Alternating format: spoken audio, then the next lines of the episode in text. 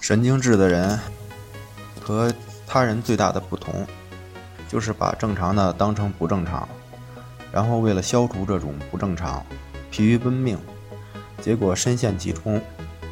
顺其自然不是没有办法，而是最好的办法。回避只是保存问题，而形成行为习惯。道理是在体验中得来的，否则只是道理。逃避是压抑了紧张，另一个方向是释放紧张。改变需要行动，加上某种契机，才会有所领悟。很多时候，也是心机一转的事。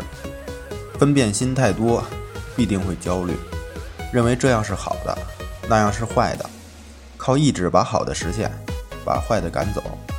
事实上，现实并不会像想象的那样。这是主客观的区别。焦虑就这样产生了。没有人不会焦虑，运动等兴趣爱好受到杂念的影响，可能也无法静心。焦虑、强迫观念、失眠，常常是互为强化。焦虑是这一组问题的核心，静心是焦虑的另一面。开始接触森田疗法会觉得很复杂，随之了解的深入，会越发觉得简洁明了。再之后又会觉得无限丰富。好的理论就是这样。